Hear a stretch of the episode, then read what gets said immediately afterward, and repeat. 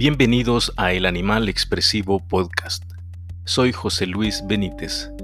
En este episodio, reflexiones de Manuel Castells sobre Internet y su impacto en la educación y en la sociedad. Manuel Castells es un reconocido sociólogo español quien también se ha desempeñado como profesor de comunicación en universidades de Estados Unidos desde el año 2020 es ministro de Universidades del Gobierno español. Manuel Castells ha estudiado ampliamente y publicado diferentes libros sobre la sociedad de la información que posteriormente él llamó Sociedad Red, sobre los movimientos sociales y sobre el impacto de Internet en la sociedad. El pasado 24 de mayo, por una invitación de la Universidad de Costa Rica, impartió una conferencia virtual en la cual habló sobre este tema, el impacto de Internet en la educación y en la sociedad. En este podcast retomo esa conferencia para resaltar algunos de los temas más importantes que él abordó en esa oportunidad. En opinión de Manuel Castells, la comunicación es la característica esencial de la especie humana y a través de Internet asistimos a una nueva revolución tecnológica de la comunicación. La, base es que eh, algo elemental, que es que la comunicación es la actividad esencial de la especie humana. Yo lo extendería a todas las especies, pero desde luego la comunicación significativa y consciente o supuestamente consciente es eh, un elemento básico de la especie humana de la que, de la que depende todo la cultura, la economía, la educación, la sociedad, las relaciones personales, todo. Eh, somos comunicación. De hecho, eh, en lugar de la vieja, eh, del viejo adagio de Descartes, yo siempre digo, comunico, luego existo, porque sin comunicación no se existe. Así de claro. entonces, cada gran revolución tecnológica de la comunicación ha sido una transformación en profundidad de la condición humana, en todos sus aspectos. Ni positivo, ni negativo, ni, ni, todo lo demás. Es decir, depende, todo depende. Las tecnologías son fundamentales, pero no definitorias. Depende de lo que hagamos con esas tecnologías. Y por consiguiente, lo único que sí sabemos es que la revolución digital en comunicación ha cambiado nuestras vidas en interacción con las estructuras sociales, culturales, las instituciones, los intereses, los conflictos, pero todo eso en un nuevo paradigma, del cual Internet es un poco la síntesis fundamental, porque es la plataforma sobre la cual existe todo lo demás. Em, es decir, la revolución digital en todos los aspectos se basa en el despliegue de eh, las relaciones tejidas a través de Internet. De hecho, les recuerdo que Internet, en contra de lo que a veces se dice, es una vieja tecnología, no es una nueva tecnología, es una vieja tecnología eh, que se despliega por primera vez en 1969. Eh, hace muy poco celebramos el 50 aniversario de, Internet. Lo que ocurre es que eh, ha, tardado unas décadas en desplegarse, pero mucho menos que cualquier otra gran revolución de la comunicación. En este contexto, ¿cuáles son las transformaciones sociales y comunicacionales que posibilita Internet? El, el tema central de esta transformación eh, de Internet es, por un lado, que permite que el conjunto de la actividad humana, local, global y su interacción se constituya en torno a redes que tienen la capacidad de trabajar en tiempo real. Eso es, eso es la base de lo demás. Por eso desde los mercados financieros hasta la educación, hasta las guerras, hasta la educación, hasta el morir y el nacer, el amor, todo está organizado en torno a esas redes. No son todo, pero son la base de todo. Eh, por consiguiente, la falsa oposición entre eh, la comunicación directa, el calor, el calor humano e Internet como tecnología fría, no, no existe. O sea, todos somos a la vez, interactuamos como humanos, hay muy poca gente que viva aislada, eh, solo conectada al Internet. Eso es una falacia que la investigación empírica que yo durante muchos años desmiente. Internet añade sociabilidad, no elimina sociabilidad. claramente. Las sociabilidades se multiplican entre ellas. Lo más importante en términos de, la, de Internet, es, en términos de la comunicación humana, es la emergencia de lo que yo llamo la autocomunicación de masas. Es decir, teníamos la comunicación de masas caracterizada por una comunicación unidireccional con mensajes de uno o de una fuente de emisión, televisión, radio, etcétera, a muchos uh, y con poca interactividad. Internet lo que permite es que nos relacionemos potencialmente todos con todos. Es de masas, porque es incluso global. Tiene una potencialidad de llegar a todos. Pero nosotros controlamos nuestra emisión. También al mismo tiempo seleccionamos los mensajes y a quién enviamos los mensajes y los recibimos. Somos a la vez eh, emisores y receptores en una red continua de interacción y además tenemos relación constante a lo que llamo el hipertexto, es decir, el conjunto de informaciones, imágenes, ideas, eh, textos, sueños, palabras, que se van formando y que existen desde el principio de la humanidad. Tenemos acceso a todo. Manuel Castells afirma que vivimos en una sociedad hiperinformada, pero con contradicciones. ¿Cuáles son estas contradicciones que enfrenta la sociedad? Es decir, vivimos en un planeta que, de cierto modo, está hiperinformado en términos... ¿Por, ¿por qué digo hiperinformado? Porque la evolución de, de los humanos y las instituciones educativas, de la cultura, no ha seguido esa velocidad. Entonces, estamos en una situación, una sociedad de hiperinformación eh, con una mayoría de personas eh, desinformadas. Eh, y esta es una de las muchas contradicciones que estamos viendo en la cual la educación tiene mucho que, que hacer. Les recuerdo los datos básicos. Hoy día, de un planeta con 7.500 millones de personas, hay 5.000 millones de usuarios de Internet.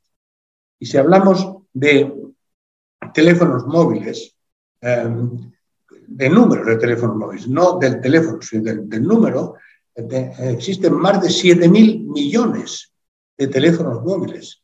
Eh, muchos países tienen un 120% de penetración del móvil sobre la, la, población.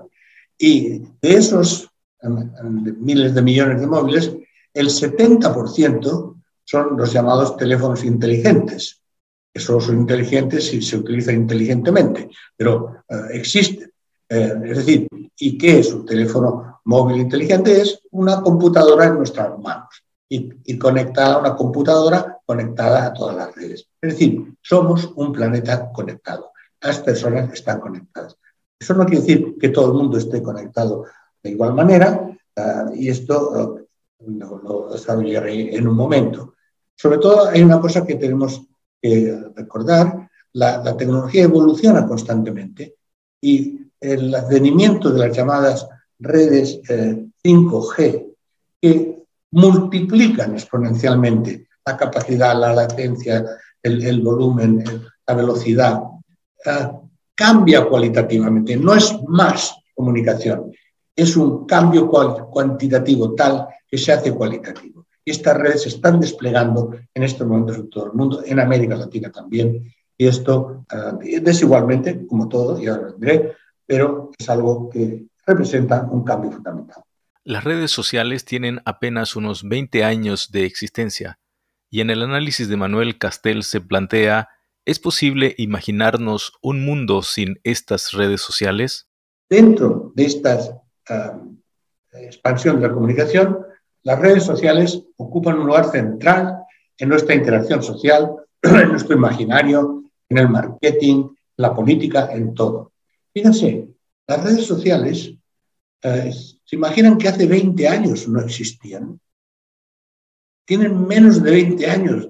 ¿Cómo, muchos de, nuestros jóvenes no pueden imaginarse un mundo eh, sin Facebook, sin Twitter, eh, eh, sin, sin el conjunto de Instagram, en fin, todas las redes sociales que hoy día tienen ya 4.500 millones de usuarios en el mundo, que son también sobre plataforma Internet, lo mismo que Internet, pero son redes sociales de interacción.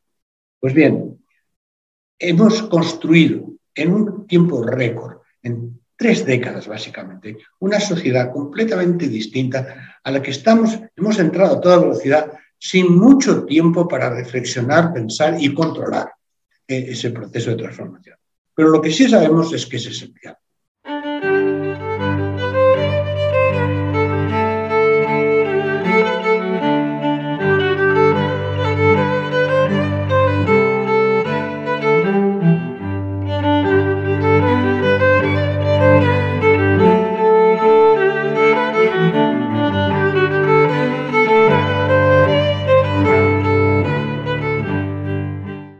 Una de las principales conclusiones de Manuel Castells es que en la educación todavía no se están utilizando todos los beneficios de Internet. Además, hace una distinción entre educación en línea y educación digital. En la educación, Internet está cambiando sustancialmente, pero tengo que, anticipar mi conclusión de observación en todos los países de que no hay una transformación suficiente del sistema educativo para utilizar todos los beneficios de Internet. Primero, no se trata de que la educación de los niños, de los jóvenes, pase a ser una eh, educación virtual o a distancia. En absoluto, en absoluto. La presencialidad es indispensable. Es necesario mantenerla a toda costa y la mantendremos. Pero eso no quiere decir que no integremos la enorme capacidad tecnológica de que disponemos para hacer una enseñanza que llamamos híbrida, en que lo digital está al servicio de lo presencial, pero, pero que exista también aulas digitales, aulas presenciales. Y yo quiero diferenciar entre eh, la educación en línea, la llamada online, y la educación digital. La educación digital es la que utiliza tecnologías digitales, una de las cuales es la posibilidad de hacerlo online pero puede haber aulas virtuales en las que eh, se utilizan métodos digitales para enriquecer, favorecer la interacción y favorecer la capacidad de enseñanza del profesor, de la profesora. Es decir, eh, por ejemplo, para no tomar solo lo científico, historia del arte. Pues hoy día somos capaces eh, de poder visitar los monumentos del mundo, las pinturas de los mejores museos con una profesora que nos haga de guía, que comente y que eh, establezca la interacción. Lo mismo en, biología molecular, podemos observar en tiempo real cómo se construyen modelos de simulación que muestran el movimiento de la materia viva eh, sin necesidad de tener un microscopio cada estudiante en, su, en su escritorio. Manuel Castells propone que para desarrollar la potencialidad de Internet en la educación hace falta que las aulas y las escuelas tengan conectividad a Internet, pero también que haya una formación para los docentes, sobre todo de cómo utilizar esa información que se encuentra en Internet. Hay que desarrollar la inmensa potencialidad articulándola a la presencialidad. Y para ello es esencial que haya conectividad, conectividad en las aulas, conectividad en las escuelas y que haya una formación de los enseñantes, de los docentes, no solamente en la capacidad de utilizar Internet, que eso a nivel de usuario se aprende rápidamente, como todos, todos sabemos, sino algo más importante, ¿qué hacer con Internet? ¿Qué quiere decir una enseñanza con Internet? Y lo que quiere decir, en, núcleo esencial, es que hay que aprovechar que la información la información, estrictamente información, está toda en Internet, accesible y gratuita, generalmente gratuita. Pero al mismo tiempo, con información mm, no se aprende. Hay que utilizar esa información en módulos de aprendizaje, saber qué buscar, para qué buscar, cómo tratarlo y qué sentido tiene, y esa es la labor del docente. Eso es lo que los niños no pueden hacer por sí mismos. Eso es lo que los estudiantes universitarios, son muy listos que se crean, tampoco pueden hacer por sí mismos, porque para eso estamos los docentes. Pero al mismo tiempo, mm, tenemos que ponernos en, situación y en capacidad de, eh, no de saber manejar Internet en programación, sino de cómo integrar Internet en nuestra enseñanza. Les doy un ejemplo personal. Eh, hay un gran debate sobre si debe estar Internet en las aulas o no, y los estudiantes pueden mm, dedicarse a Internet. Hay el gran debate de no, pero es que se dedican a, otras cosas. Bueno, primero, si se dedican a otras cosas porque somos muy aburridos, porque si fuéramos más interesantes nos seguirían más. Segundo, hay, hay que saber, la investigación empírica demuestra que las personas que se han educado ya en un entorno digital, nuestros jóvenes, digamos en general, em, son muy capaces de la multitarea. No hay ningún problema eh, en términos mentales para esta nueva generación de estar eh, mirando algo que les guste Internet, prestar atención a la clase, interactuar eh, entre la clase y lo que ven en Internet, escribir a la novia o escribir al novio. Todo eso se puede hacer y se hace. Entonces, si para evitar y para obligar a enfocarse en una sola actividad, sacamos Internet de, las aulas, simplemente empobrecemos y los que estén aburridos, pues en lugar de mirar Internet, mirarán a las nubes, pero no se dedicarán a mirar lo que les aburre. Manuel Castel subraya que Internet es fundamental para la formación a lo largo de la vida, pues para las personas que no pueden regresar a las universidades pueden participar en programas de educación a distancia, y esto es un mecanismo de realfabetización de la sociedad. Si pasamos de la educación eh, primaria, secundaria y universitaria a lo que es algo fundamental, que es la educación a lo largo de la vida, aquí tenemos algo fundamental. La educación a lo largo de la vida, que es esencial para realfabetizar la sociedad. Porque la capacidad de cambio tecnológico, cultural, eh, de información que hay día en las sociedades, las personas que se educaron o mal educaron hace 40, 50, 30 años, no, la pueden, no pueden volver a la universidad, no pueden volver a la escuela. ¿Cómo se corrige? Mediante programas masivos de educación de adultos, pero ¿cómo? Si están ya en una vida de trabajo, en una vida familiar a través de la educación a distancia. Y las universidades a distancia son sobre todo universidades que permitan a cualquier persona poder recualificarse y adaptarse a los cambios de información, a los cambios educativos a lo largo de toda la vida. Por otro lado, Manuel Castells explica cómo Internet aumenta las desigualdades sociales. Analiza no solamente el fenómeno de la brecha digital, sino también de la brecha educativa. Junto a esto, el gran problema es la difusión mucho más limitada por clase social, por nivel de pobreza, eh, por nivel de educación que se hace, eh, que hay en las sociedades. Internet no elimina la desigualdad social, de hecho la aumenta. ¿Por qué la aumenta? Primero porque eh, las, la inversión necesaria para llevar a todas las escuelas, a todos los barrios, a todas las personas una infraestructura digital de este tipo mm, no siempre es prioritaria. Se prefiere conectar los centros de negocios, las grandes ciudades. Eh, eh, más importante llevar Netflix para vender que, llevar una serie de excelentes programas educativos de los que disponemos. Bueno, por un lado. Y por otro lado, ahí, por eso es una parte, como decía su rector antes, de la brecha digital.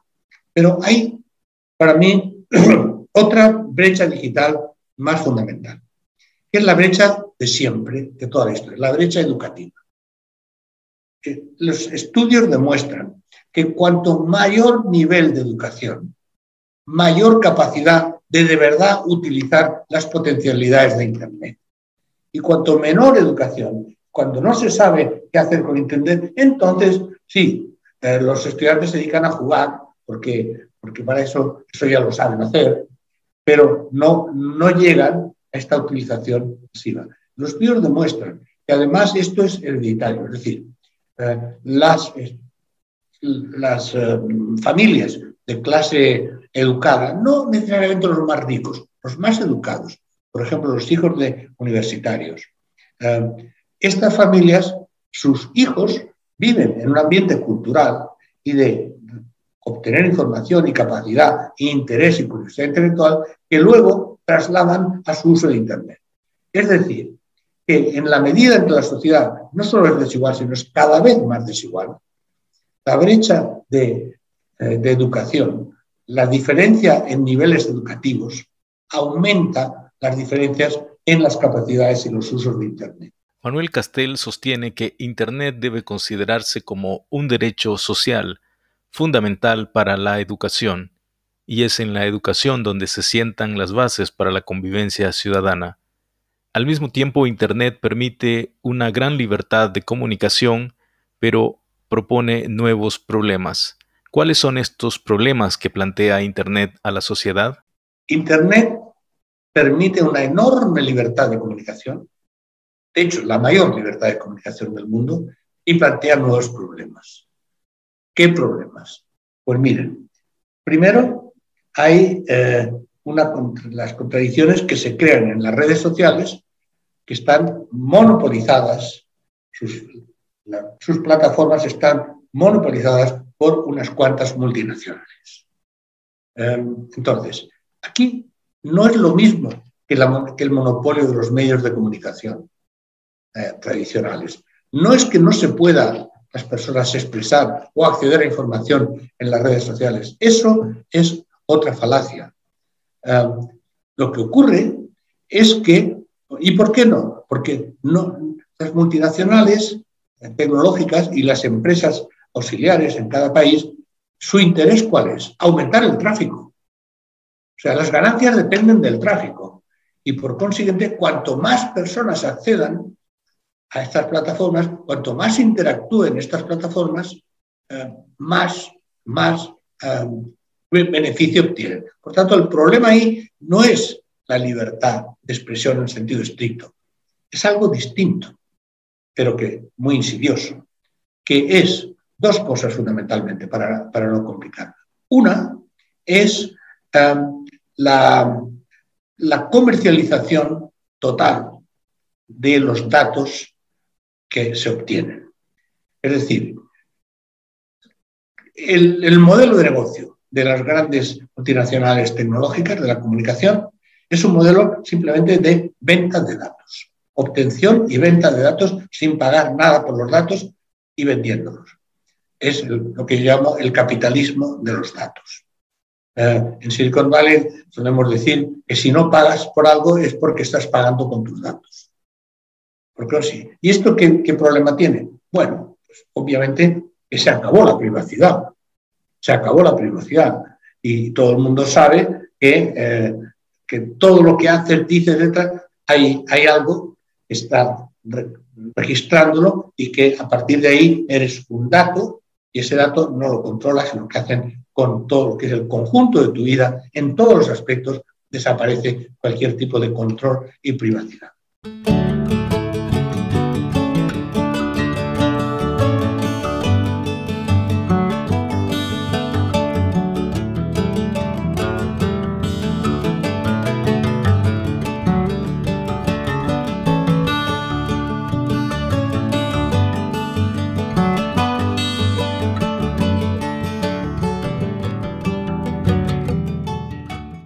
Además, Manuel Castel sostiene que vivimos en una situación de vigilancia constante, pero estas plataformas y estas redes sociales también se basan en algoritmos. ¿Cuáles son las implicaciones del uso de estos algoritmos? Por un lado, no hay privacidad para los datos de nuestra vida y por otro lado, vivimos en un sistema de vigilancia sistemática universal del conjunto de la sociedad. Y hay algo más, las plataformas y todos los programas que utilizamos, todas las redes sociales, están basados en algoritmos.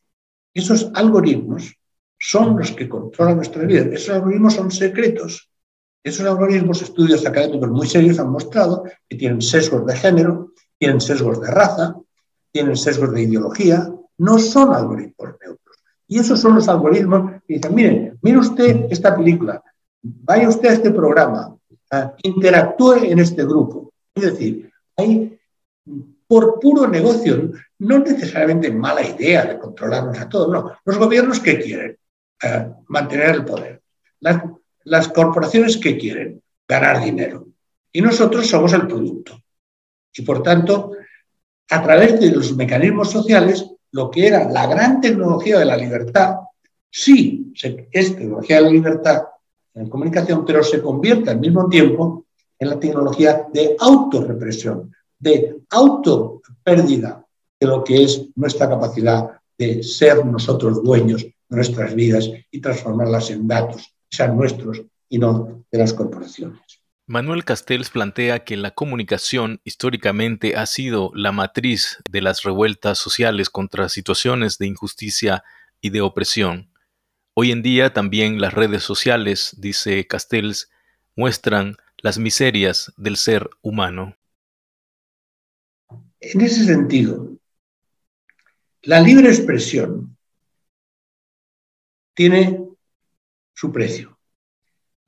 Sabemos que Internet es extraordinariamente potente en la organización de los movimientos sociales. Yo lo he estudiado durante años. Eh, hoy día los movimientos sociales dependen en gran parte de la libre comunicación en Internet y por eso es fundamental mantenerla.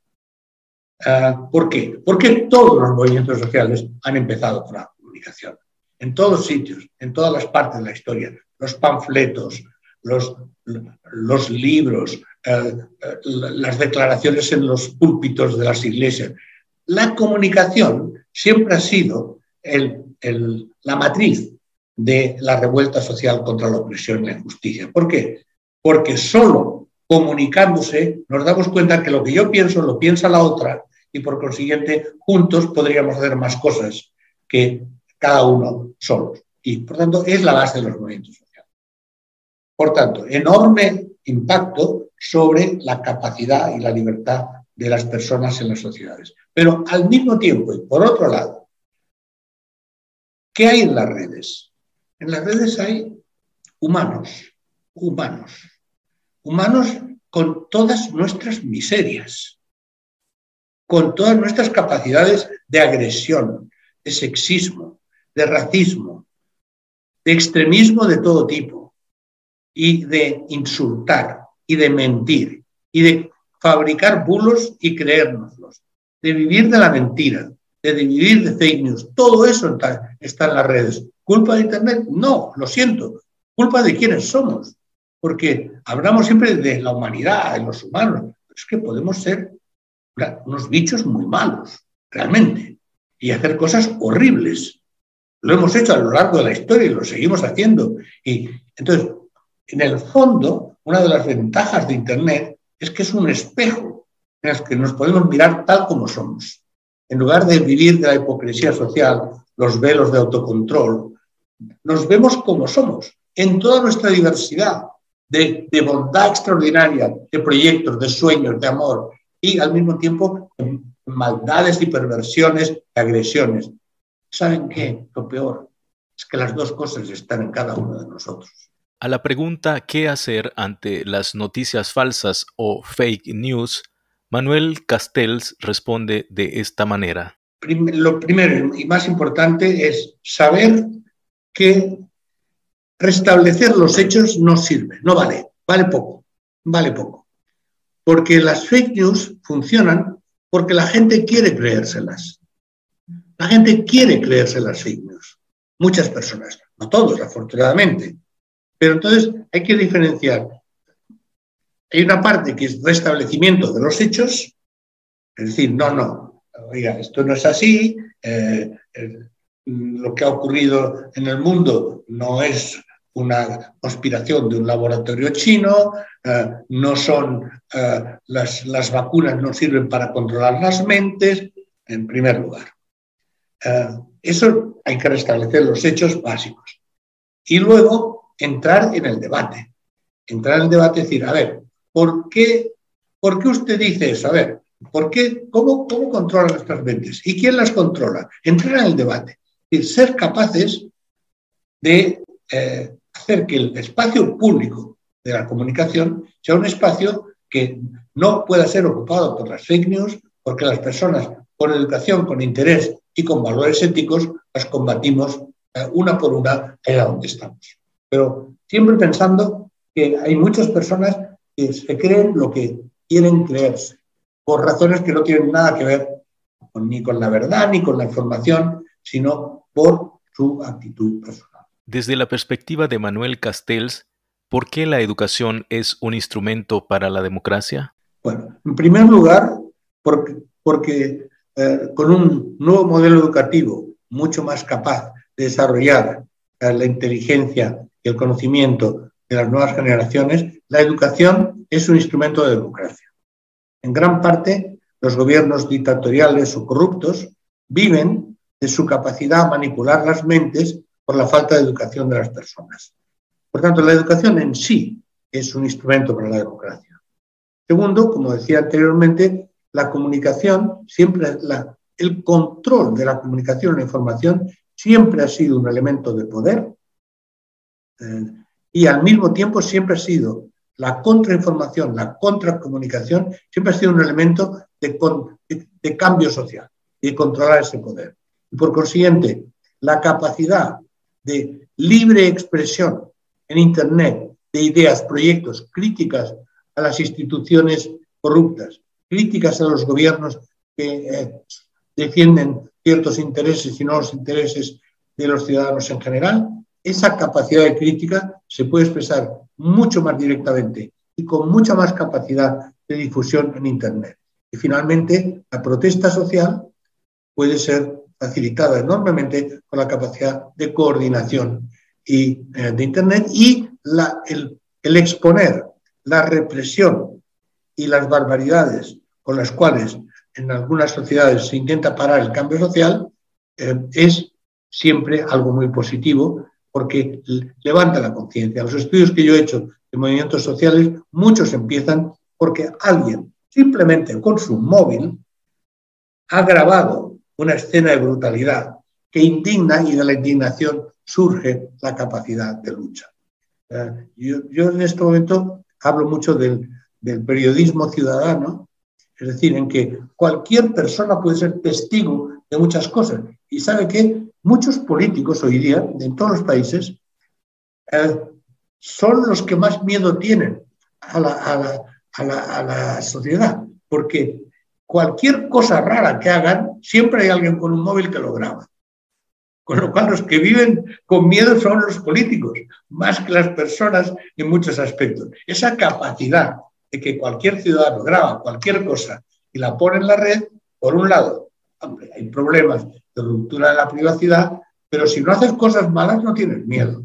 En conclusión, Manuel Castel señala que Internet no puede ni debe censurarse, sino que hace falta construir una ciudadanía informada, con valores éticos y que participe en el debate en las redes sociales. Lo que sea expresión simplemente de odio, por ejemplo, si hay leyes contra las expresiones de odio, entonces sí. Pero aparte de esto, Internet no debemos, no podemos, ni podemos ni debemos censurarlo. Pero entonces, ¿qué hacer en esa situación contradictoria? No hay otra que una ciudadanía informada, capaz, con valores éticos, dispuesta a, luchar por esos valores éticos, que estemos en las redes, que no dejemos que las redes sean ocupadas por los indeseables, que llevemos el debate a las redes y que seamos capaces de demostrar que la, la libre expresión en Internet, además de un derecho, es un instrumento potentísimo para luchar contra la maldad y por la bondad en la sociedad. Gracias por tu compañía. Hasta un próximo podcast.